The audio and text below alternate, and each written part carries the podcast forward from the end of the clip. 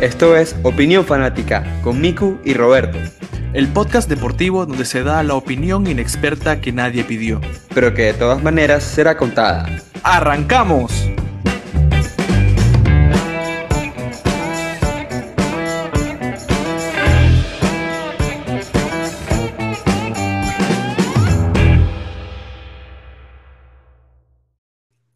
Buenas, buenas, bienvenidos nuevamente a Opinión Fanática, cuarto episodio, cuarta semana sacándoles contenido diferente, divertido y entretenido en el ámbito deportivo. Una vez más con nosotros, como todas las semanas, nuestra acompañante estrella, Roberto. Hola, ¿Qué Miku. Roby? ¿Cómo estás? Hola, Miku, hola, Miku. ¿Todo bien? ¿Todo bien? Feliz de salir ganador en las predicciones la semana pasada. Cuatro de cuatro aciertos.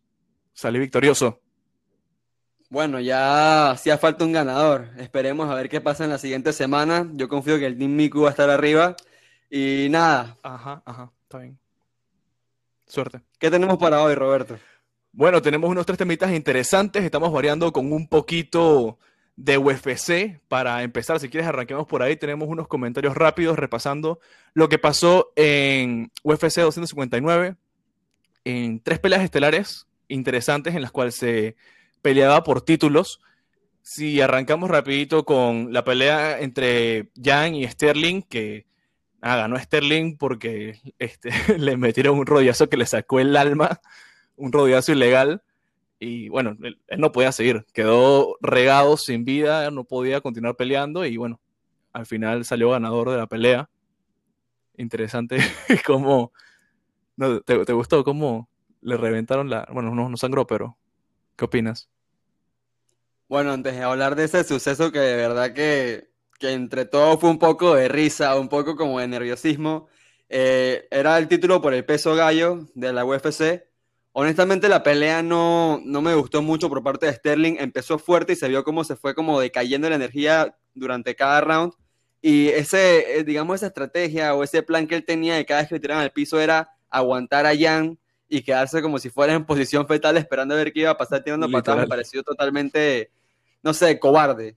Eh, no soy experto en UFC, no, no sé la estrategia que tenía detrás de su pelea, pero no me pareció una pelea tan vistosa, honestamente. Eh, bueno, aparentemente, según lo que pude entender, a Jan le dieron un mal consejo en la parte del rodillazo. Y ahí se vio cuando le metieron el rodillazo a Sterling y cómo su alma salió de su cuerpo, totalmente transportado el, el jamaiquino. Y nada, pues un- una pelea que de verdad como que faltó algo para, para determinar ese título, honestamente. Y creo que al final no estoy seguro si Sterling lo aceptó o no, porque creo que, que quiere como una revancha o un rematch o una- un replay en cuanto a esa pelea, ya que según dice él, no era la manera en la que se esperaba conseguir ese título. Sí, el... hay que ver qué pasa con esa pelea. Seguramente va a haber un replay. Tampoco soy experto en UFC, pero va a estar interesante si hay un replay. En la pelea coestelar estaba Amanda Nunes contra Megan Anderson. Eh, La pelea se acabó en el primer round. Creo que Anderson ni siquiera logró tocar a Amanda Nunes. El campeonato mundial por el peso pluma.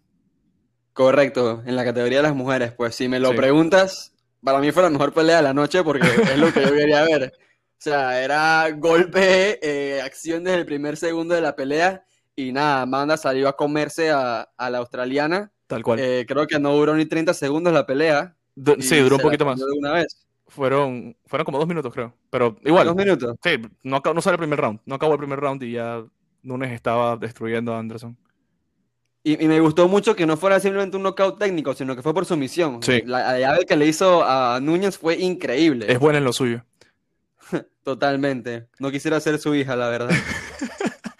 Y bueno, la pelea principal que estábamos esperando hace bastante tiempo por el Campeonato Mundial de Peso semicompleto venía Israel Adesanya contra Jan Blachowicz. The Last Stylebender contra el poder polaco. La pelea que nos hizo madrugar, Roberto. Sí, Eh, bueno, la verdad es que no tengo mucho que decir de esta pelea. O sea, de Sanya, a pesar de que venía de subir de categoría, su primera pelea en peso semipesado, partía como favorito para conseguir el título. Quería hacer ese, entrar a esa élite doble campeona de la UFC en la que está McGregor y unos cuantos más. Em, nada, venía de Sanya de ser campeón del peso medio, defender el título dos veces y, tirarse lo que sería una aventura, a ver qué salía contra el polaco. Pues lo que se vea de Sánchez en las peleas que yo he visto de él, él se ve una persona muy confiada, eh, muy atlético totalmente. Siempre lo critican porque es flaco, pero termina repartiendo lo suyo y de verdad que sigue, sigue sorprendiendo, honestamente. No, no le pasó lo mismo que usualmente le sucede en esta categoría. Eh, si me preguntan a mí por qué, creo que es por la diferencia de peso. Eran 20 libras de diferencia entre, entre Blackowicz y, y Adesanya. Y los contrincantes que he tenido Adesanya no se comparan en nada al polaco. Estamos hablando de que sus últimas dos peleas fueron con Pablo Costa y el Romero, que en cuanto a altura y, alcance de los golpes no se comparen nada a, a, Black, a Blackowicz. Sí, yo también creo, que, ese fue el factor diferencial, el peso. El peso, 20 libras de diferencia es demasiado. Sí, fue un factor diferencial totalmente. Verán 20 libras y, se vio en los últimos dos rounds. A lo que Blackowicz iba y se derribaba de Sanja, no había manera que, que se pudiera parar o hacer algo diferente en cuanto a, su estrategia. no era una pelea de, como te digo, de show, sino que simplemente era ver quién aguantaba los cinco rounds y quién conseguía la mayor cantidad de puntos. En eso fue que se basó la pelea por el campeón, campeonato de, de peso medio. Sí, pero al final, después de todo, creo que valió la pena la madrugada para ver las peleas estelares. Estuvieron Siempre, siempre vale la pena. Bueno, ahí están nuestros comentarios. Si tienen algún comentario adicional, pueden dejarlo en el post en Instagram, opinión.fanática. Pasemos entonces a los temas más interesantes. Vamos con Fórmula 1, que esta semana pasada hubo bastantes lanzamientos de autos. Vamos a pasar al asfalto, Miku. Bueno, venimos con Fórmula 1. Esta semana pasada, cinco escuderías mostraron el carro con el que van a correr esta temporada 2021. Venimos con información valiosa, pero antes, finalmente, nuestro invitado especial con siglas SV. Danke, danke, guten Nacht. Bueno, sí, Roberto, sin más preámbulos, eh, pues la verdad es que era Sebastián Vettel, pero por los motivos de las restricciones que tiene Inglaterra con, con los vuelos, pues no puede estar aquí el día de hoy, como que el wifi allá tampoco es muy bueno que digamos, pero con esta promesa del invitado y las siglas SV, tenemos con nosotros a Sebastián Vega. Hola, hola. Se complicó el compa, vine yo. Hola, Sebas, hola, Sebas. Gracias por acompañarnos y por reemplazar a Vettel en tan corto aviso. Te lo apreciamos. gracias a ustedes, gracias a ustedes. Sí, pero es nada. Ah. Ok. Llama a Hamilton, pues. Para la próxima. Vamos entonces a arrancar. Em, el primero en sacar el automóvil fue Alpine, creo que fue Alpine, con el A521, el auto con el que va a correr el gran Fernando Alonso, a la par de Esteban Ocon, el francés. A ver, este, este auto me gustó bastante, está bien bonito con los colores de la bandera de Francia un color como metálico. Me gustó muchísimo el diseño. A ver, Sebas, vamos contigo primero. ¿Qué opinas de este carro de Alpine? Sí, no, el carro brutal. Eh, toda la reestructuración que tuvo la marca de, cambiarse de Renault, que llevan tantos años con, con, este título y sacando campeonatos y todo, los tipos decidieron reestructurar todo después de varios seasons que no le iba tan bien, que ahora se llaman así, ¿no? Y con el carro que sacaron está brutal. Perfecto, sí, yo también. Fue uno de los que más me gustó. Miku, ¿cómo tú crees que vamos a ver este equipo de Alonso con Ocon en, la Fórmula 1? ¿Lo ves en grandes puestos, consiguiendo podios, peleando por el top 3? Bueno, lo más, lo más interesante de todo esto es que no sabemos qué esperar del carro. O sea, lo vimos por fuera, todo se ve bien, sabemos la, la parrilla que tienen con los corredores, pero ni idea de, de lo que puede hacer el carro.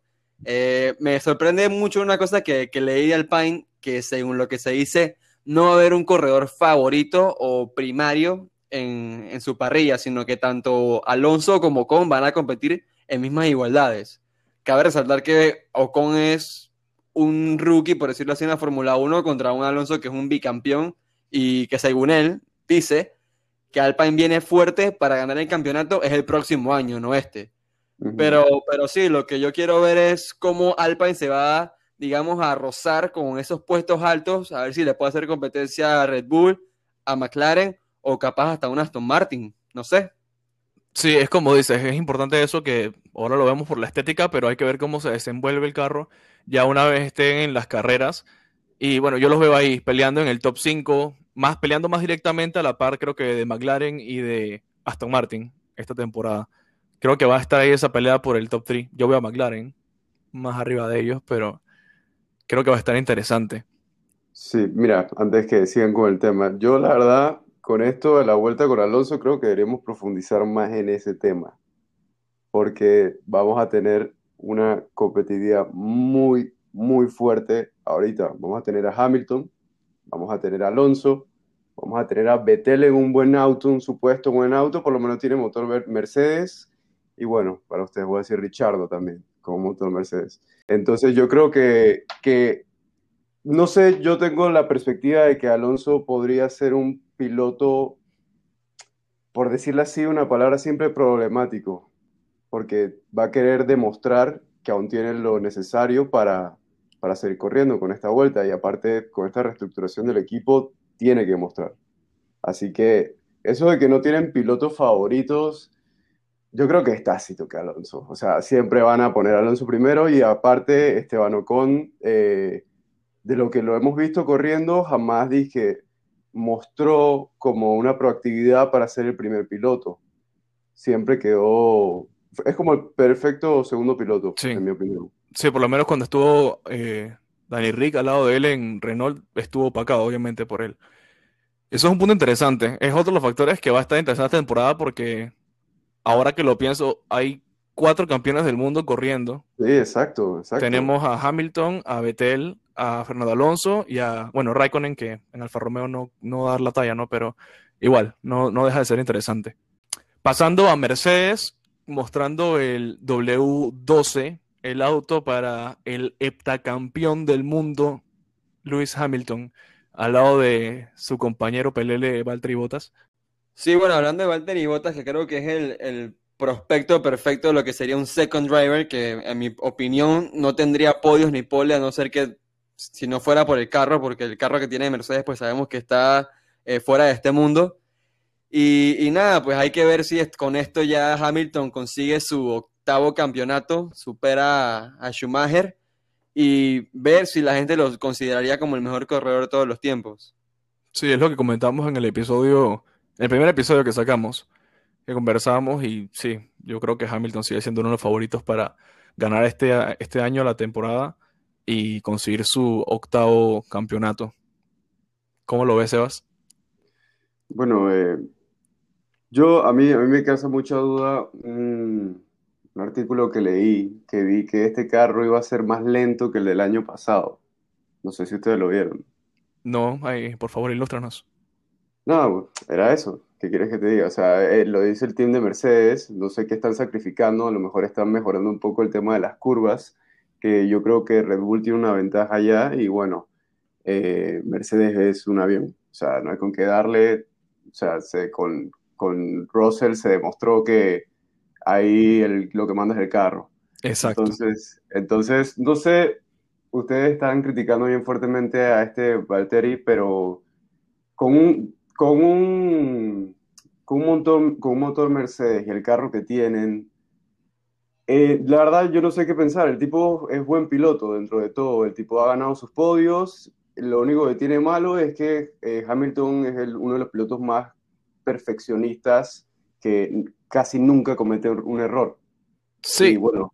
O sea, no, quito que Valtteri Bottas sea un buen, piloto. Si no fuese un buen piloto, no tendría eh, los años que tiene con Mercedes. Sin embargo, es lo mismo que argumentamos de Hamilton, que ha logrado lo que ha logrado por el auto. Y ahora Valtteri Bottas queda más opacado todavía porque está bajo la sombra de Hamilton como, como piloto principal. Pero yo no sé si Valtteri Bottas hubiese alcanzado lo que ha alcanzado, que no es tampoco la gran cosa, si hubiese estado en una, en una escudería menor. O sea, él estando, imagínatelo, no sé, en un Renault hace un par de años, o estando en un Force India, tal vez, hace unos años atrás. No sé si hubiese conseguido los podios que consiguió con Mercedes. Es que obvio no lo va a conseguir. Sea, no lo va a conseguir porque estamos hablando de que un piloto como Bottas, con un carro top como el de Mercedes, tomando de partida que los carros no tienen ninguna diferencia entre el de Hamilton y el de Bottas, debería por lo menos darle una pequeña lucha a Hamilton en cuanto al campeonato, y ni siquiera es así teniendo el mejor carro de toda la parrilla. Sí, en eso obviamente hay una diferencia, pero ahí eso se va a poder medir, por lo menos ya vimos que mejores pilotos que Valtteri hay, porque Sí. Russell cuando estuvo de compañero de él se lo pasó volando. Eh, lo que habría que ver es comparar contra Hamilton, otro piloto, en un coche Mercedes. Esperemos verlo pronto. Ojalá que se vea pronto. Sí, sí, y bueno, lo, lo bueno va a estar esto, que estas nuevas escuderías, bueno, Aston Martin y, y McLaren, ahora están súper reforzadas con este motor Mercedes, entonces esto va a ser súper competitivo, y es Vettel y Richardo. Entonces, eso, eso hay que ver cómo va a quedar, ¿no? Sí, definitivamente cada vez se encuentran más argumentos a favor de que esta temporada de Fórmula 1 va a ser muy interesante. Pasando con la siguiente revelación de auto, tenemos a Aston Martin, la escudería de Sebastián Vettel. Sacó el AMR 21. A ver, chico fan de Vettel, ¿crees que le va a ir bien con este auto que está con motor Mercedes, acompañado de lo que se puede llamar el piloto Lance Stroll? Pero, ¿crees que Eso sirve para hacer tranque, eso sirve para hacer tranque.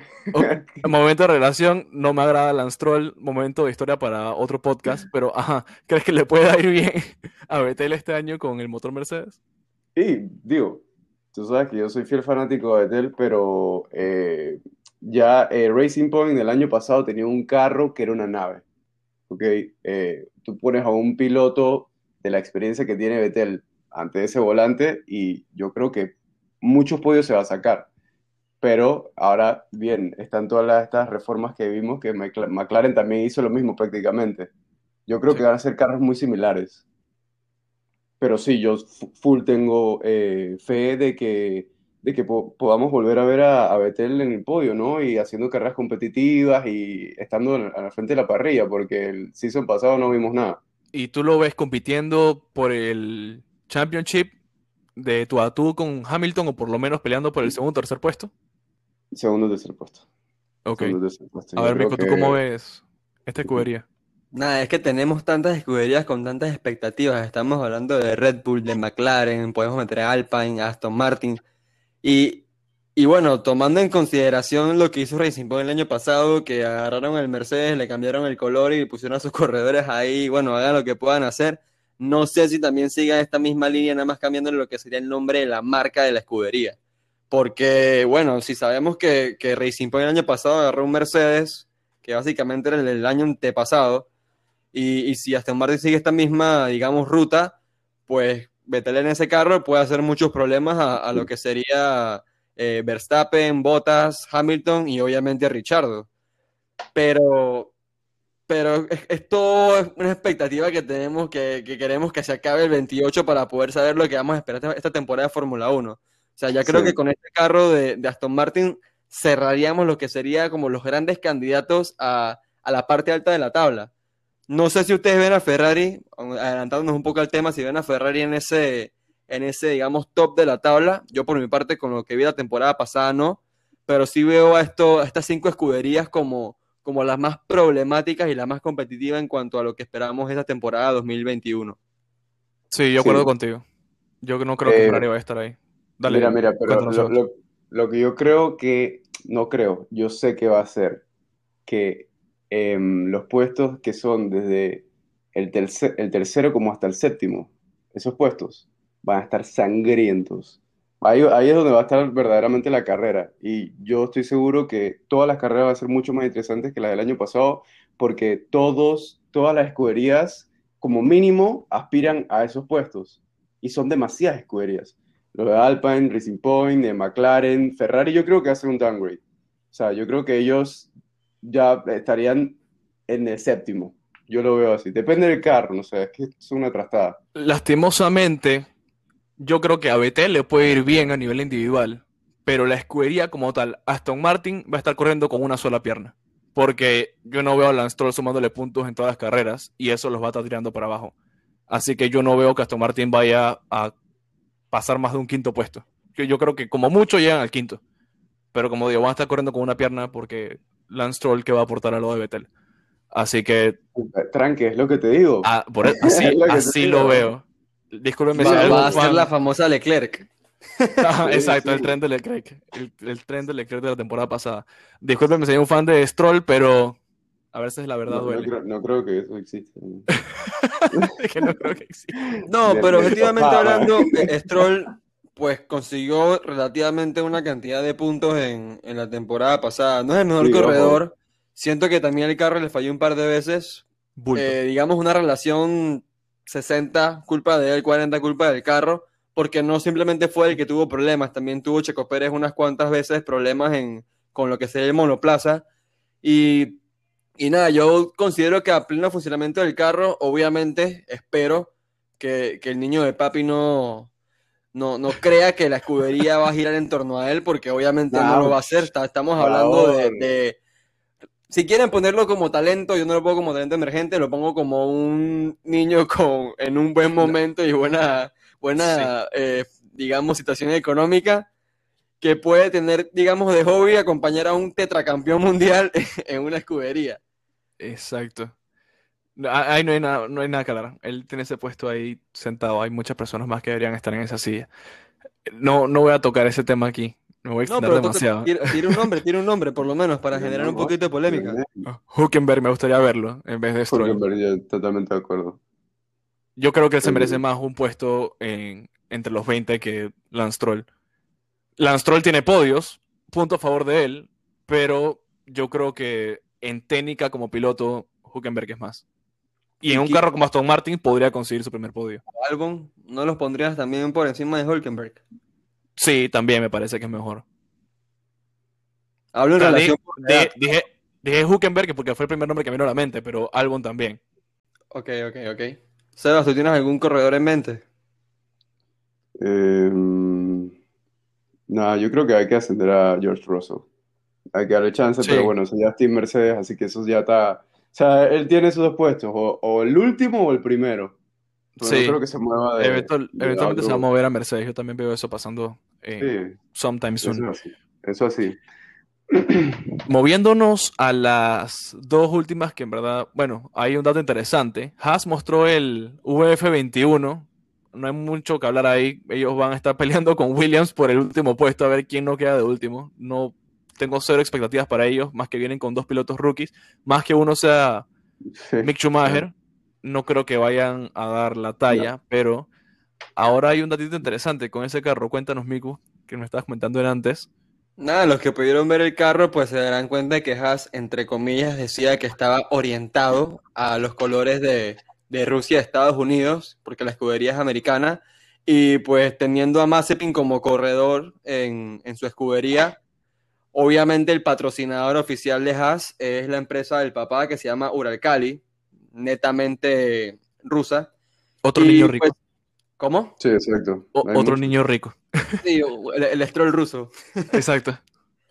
y nada, pues como, como me refería de lo del carro, hay un, hay un detalle en cuanto a los colores que representan el carro. Según la, Federación de, Mundial Antidopaje, eh, la, ¿cómo sería? La organización rusa deportiva no, digamos, no coopera o no está de acuerdo con las limitaciones de esta o con las reglas de esta, lo que lleva a que esta agencia de multidopaje en todos los ámbitos deportivos sancionara cualquier representación de los colores de la bandera rusa. Y esto puede llevar a un problema en cuanto a lo que sería el carro que tiene Haas esta temporada. Sí, ahorita mismo no hay mayor evolución en el tema porque están iniciando las investigaciones apenas, pero no sé si una multa económica, o sea, si tengan que pagar una multa como tal, pero puede que les tengan que hacer cambiar el diseño del auto. Es una probabilidad. Habría que ver cómo se desarrolla eso. Sí, más que todo supongo que será la obligación de cambiar el diseño del carro, que la verdad pues le vendría bien porque a mí no me pareció la gran cosa, me pareció hasta absurdo y, sencillo, por decirlo así. A mí tampoco. Y nada, como digo, no los veo peleando por nada. ¿Tú los ves peleando por algo, Sebas? No, no los veo peleando por algo, pero tienen algo muy importante. Van, creo que van a tener una, buena, una buena cantidad de gente apoyándolos por, por Mick Schumacher, ¿no? o ah, sea, ese niño va a ser intocable. Pero por lo menos yo tengo mucha ilusión de verlo y, y todos. Todo, él es una leyenda, pero eh, digo, siendo realistas, no, no está pasando a una escudería con la que pueda sacar al máximo su potencial. Así que por lo menos este año no tengo expectativas para él, lastimosamente. Claro, Y pero si, mira- lo, si lo logra, será una gran sorpresa y me alegraría mucho por él, pero no lo veo pasando con Haas. No, lo que podemos esperar de Schumacher es que consiga puntos con la escudería y de por sí hacerlo sería un hito para él porque la escudería no es lo que le pueda dar mucha competencia a lo que serían las demás, eh, los demás equipos que tiene la parrilla, o sea.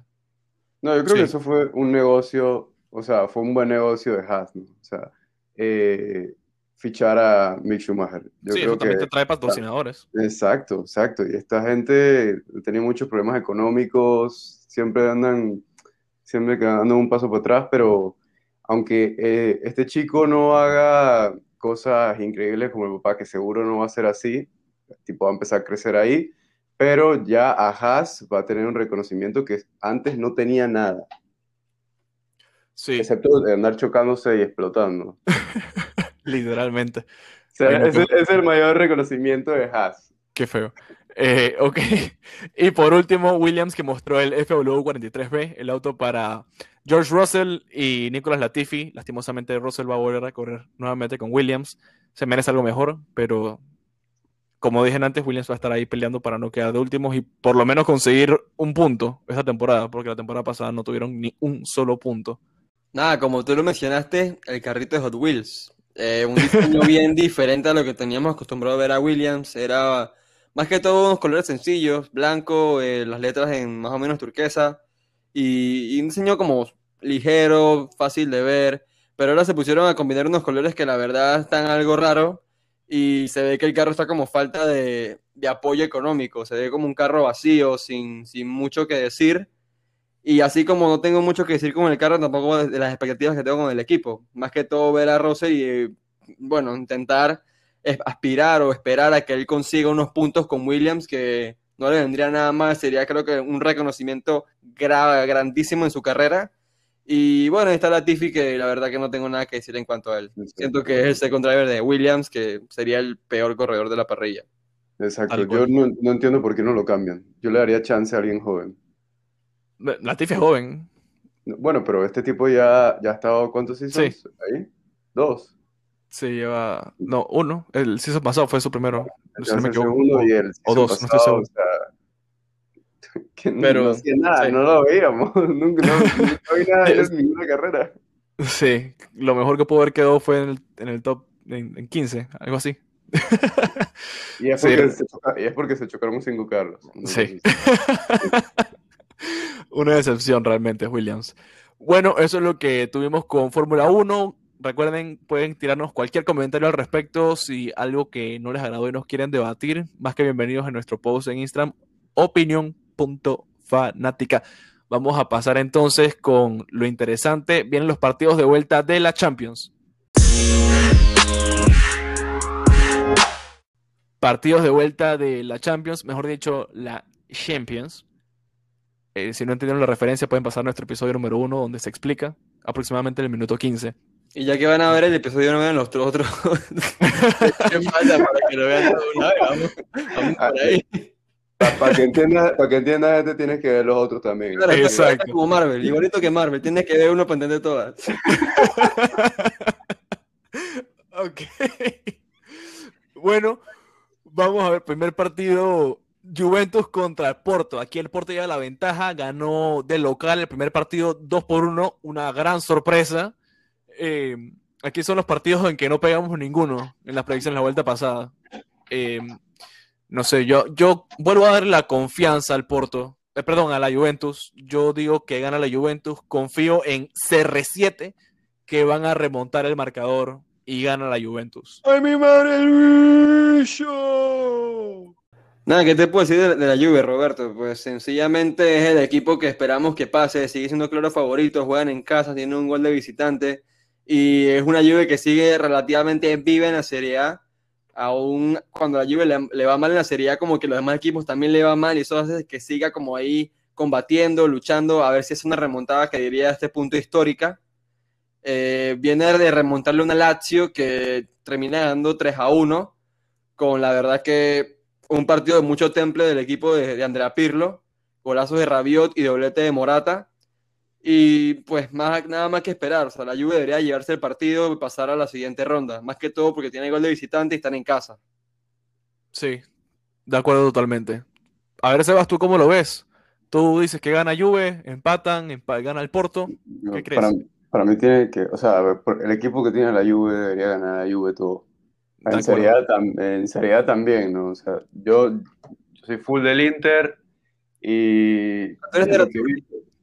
¿Cómo? Tú eres Nerazzurri, Ujú. fiel amigo de Conte. Claro, no.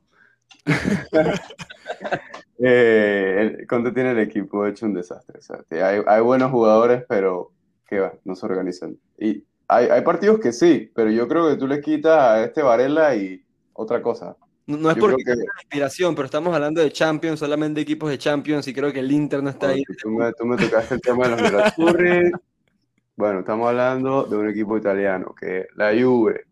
Que Ok. para mí el equipo, el equipo que tiene le debería pasar encima al Porto fácilmente. Pero Bueno. es como dices tú, man, se, se echan. Por el bien de nuestras predicciones, esperemos que así sea. Porque nos defraudó la la- hace un par de semanas. El siguiente partido que tenemos en lista, el Dortmund contra el Sevilla. El, el Dortmund recibe al Sevilla. Esta vez ganaron de visitante. La ida, tres goles por dos.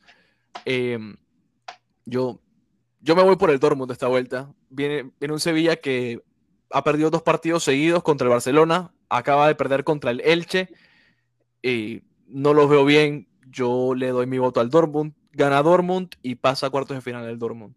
Vale, tú le vas a dar la confianza al Dortmund sabiendo que posiblemente, que aún no está eh, confirmado, se pueda perder Haaland la vuelta por lesión. Estoy anuente. Ten en cuenta que no tienen a Jadon Sancho, o sea que los dos máximos artífices de la ofensiva del Dortmund no van a jugar. Estoy anuente de eso. Y aún así con eso tú le das la confianza al Dortmund. Ok, bueno, bien arriesgado a mi parecer. Eh, honestamente yo me veo un empate. Siento que, que el Dortmund termina pasando por los tres goles de visita- de visitante que hizo en, en- allá en Sevilla. Pero, pero no, si no veo un Sevilla que pueda levantar cabeza y remontar, yo creo que el partido va a quedar un empate y termina pasando el Dortmund.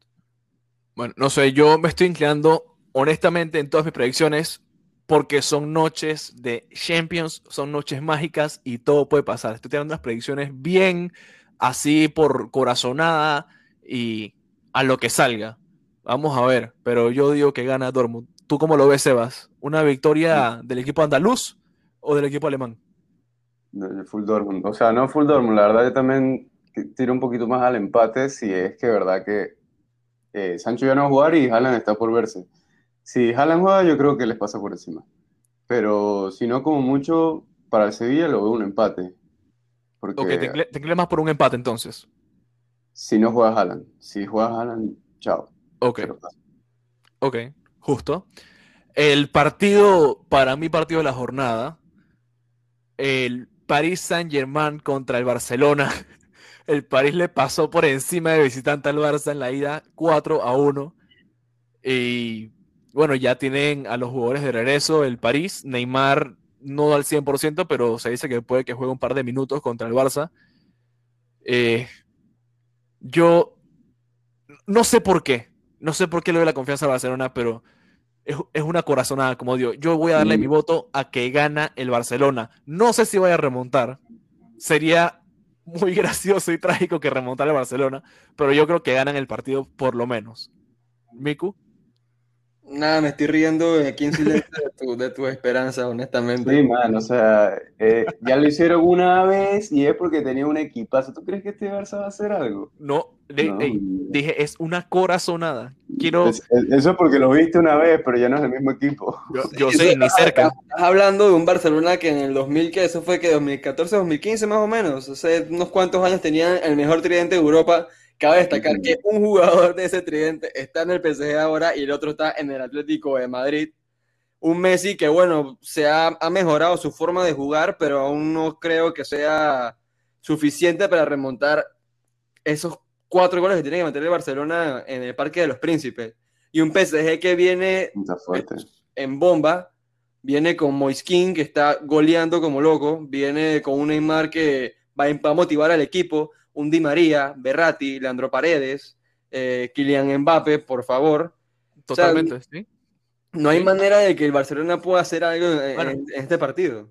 Decían lo mismo del Porto y el Porto le ganó a la Juve. No sé si fue porque la Juve No, jugó mal no pero el mismo. Porto le ganó. No sé si es lo mismo. Mm, Yo, no. es una corazonada lo que estoy diciendo. Sí, Yo sí, sé que el PSG en forma, el PSG en forma y en jugadores está totalmente mejor y el partido se presta para que gane el PSG y pasa a cuartos. Pero yo quiero dar mi voto al Barcelona apostando por una noche mágicas de Champions. No que vayan a remontar, como dije, pero puede que gane el Barcelona 1 a 0.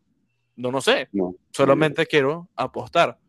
Tal vez el, el París sale a un juego táctico a defender los resultados y no va a salir a comerse a Barcelona. No sé, vamos a ver.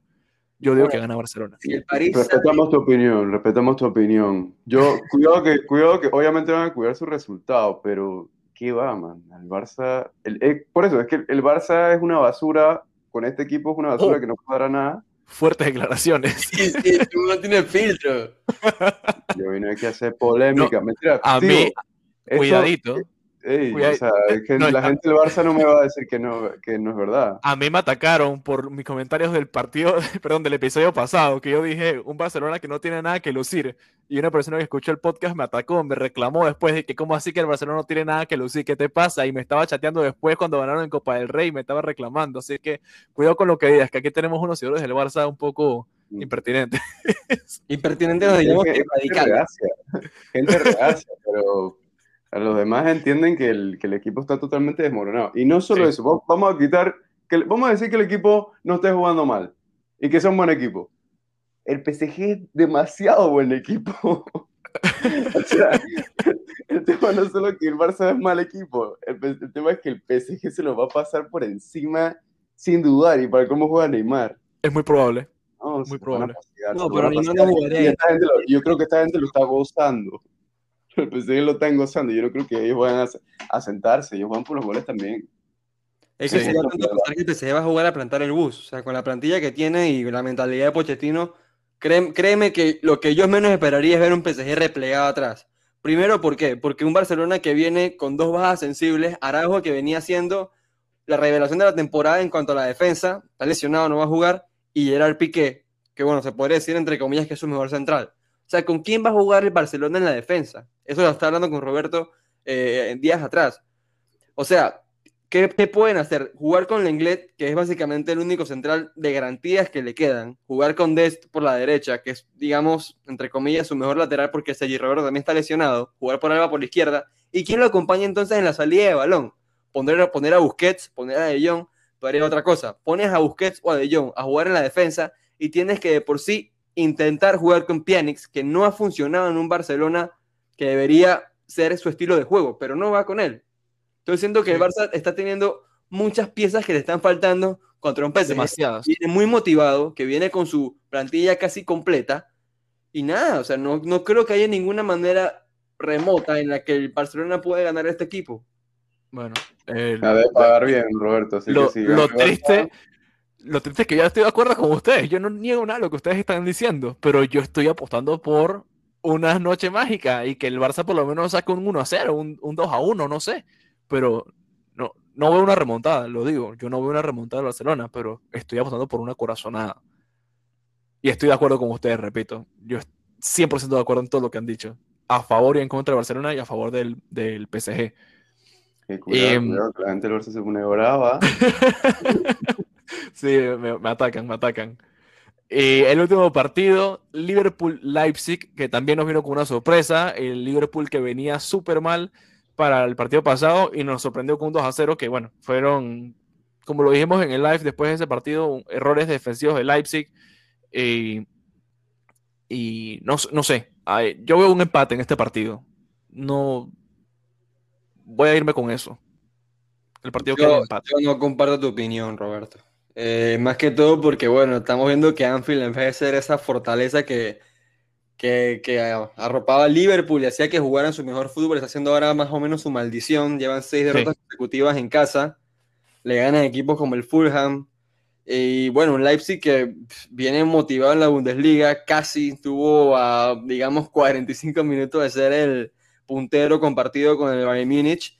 Y nada, como van las cosas, el Leipzig va a salir a ganar y yo creo que, que va a ganar el Leipzig. No sé si les dé para remontar la eliminatoria, que ya sería un sorpresón, pero yo confío full en el equipo alemán. Tienes puntos a favor, porque es, es verdad. El Liverpool viene si venía desmotivado para, la, para el partido de ida, viene tres veces más desmotivado para el partido de vuelta. O sea, ha perdido seis partidos, como tú dices, en, en Anfield, que pasó de ser su fortaleza a su maldición. La fortaleza está destruida y el Leipzig que viene súper motivado, le está yendo súper bien en la Bundesliga, peleando ahí a par de puntos con el Bayern que está topero en la liga. Pero, no sé, el, el Liverpool, como te digo, esperábamos exactamente lo mismo para la, para la partido de ida. Esperamos que Leipzig ganara y yo esperaba lo mismo y el Liverpool nos sorprendió. Noches mágicas, así que apunto por un empate. como tal lo dices como si el Liverpool hubiera jugado un fútbol bellísimo y fue el Liverpool que nos enamoró en Champions. y en no, no, no. O sea, hay que, hay que poner las cosas como son. Fue un Nos sorprendió el resultado. Porque Leipzig atrás tuvo dos errores que, bueno, o sea, no puedes perdonar y no, no puedes dar contra jugadores de la talla de Mané, Salah, que aunque no había en su mejor momento, tú le pones el gol frente a portería y lo van a hacer. Sí. Sí, por, no, no, me refería a que nos sorprendió el Liverpool, me refería, nos, nos sorprendió el resultado, un 2 a 0 ganó el Liverpool. Como yo digo, gol es gol, sea gol en contra, sea gol como tú quieras ponerlo, es gol, punto tienen su 2 a 0 a favor. Entonces nos sorprendió el resultado. Esperamos que ganara el Leipzig. El Leipzig no pudo encontrar el gol. El Liverpool, sea como sea, encontró también dos goles y ahí está la ventaja. Así que, como dije, estoy haciendo unas predicciones fuera de lo común por corazonada, apostando por noches mágicas y me voy por un empate. Así que le estoy dando el pase a cuartos de final al Liverpool en este caso. Sebas, ¿tú qué ves? ¿Tú ves una victoria del Liverpool o del Leipzig? No, no, lo, no lo veo claro, la verdad. Yo viéndolo de verdad como Noches Mágicas, yo creo que puede pasar lo que sea. Lo que sea, lo que sea. Si veo el, el, Leipzig mucho más enfocado y el Liverpool, puta, ha tenido, ha tenido eh, una muy mala racha, pero bueno, zafan es Champions, así que puede pasar lo que sea. Bueno, y ahí quedan nuestras predicciones para esta semana de Champions. Esperemos que nos vaya bien. Vamos a ver si consigo mis cuatro aciertos como la vez anterior. Y va a estar interesante. Buenos partidos que nos quedan para esta semana. Gracias por escuchar. Sobre todo que vas a conseguir eso, esos cuatro aciertos apostando por el Barcelona, apostando por, por un empate con Liverpool Leipzig. Sí, o sea, los consigues. Yo, te juro que dejo de ver fútbol. Vamos a ver qué pasa, vamos a ver. Son predicciones bien locas, en verdad. Eh. Métele plata, métele plata, que paga bien. Métele al Porto, que está pagando nadie, esto no es garantía, yo no, espero, yo no espero que nadie apueste por, por mis predicciones, no se les ocurra. bueno, muchas gracias por escuchar el episodio 4 con nuestro invitado Sebastián Vega. Gracias por acompañarnos, Sebas. Fue un, placer poder tenerte aquí y conversar contigo. Gracias a ustedes, chicos. Excelente el podcast. Sean así. Amén, hermano. Amén. Vamos para adelante. ¿Cómo, cómo, cómo, gracias por sus buenos deseos. Ah. Sí, sí. Bueno, muchísimas gracias. Ahí estamos en nuestro Instagram, opinión.fanática, como siempre, para cualquier recomendación de algún tema que les gustaría que tocáramos. También en nuestro email, opinionfanaticapodcast.com. y nada, muchas gracias. Chao, chao.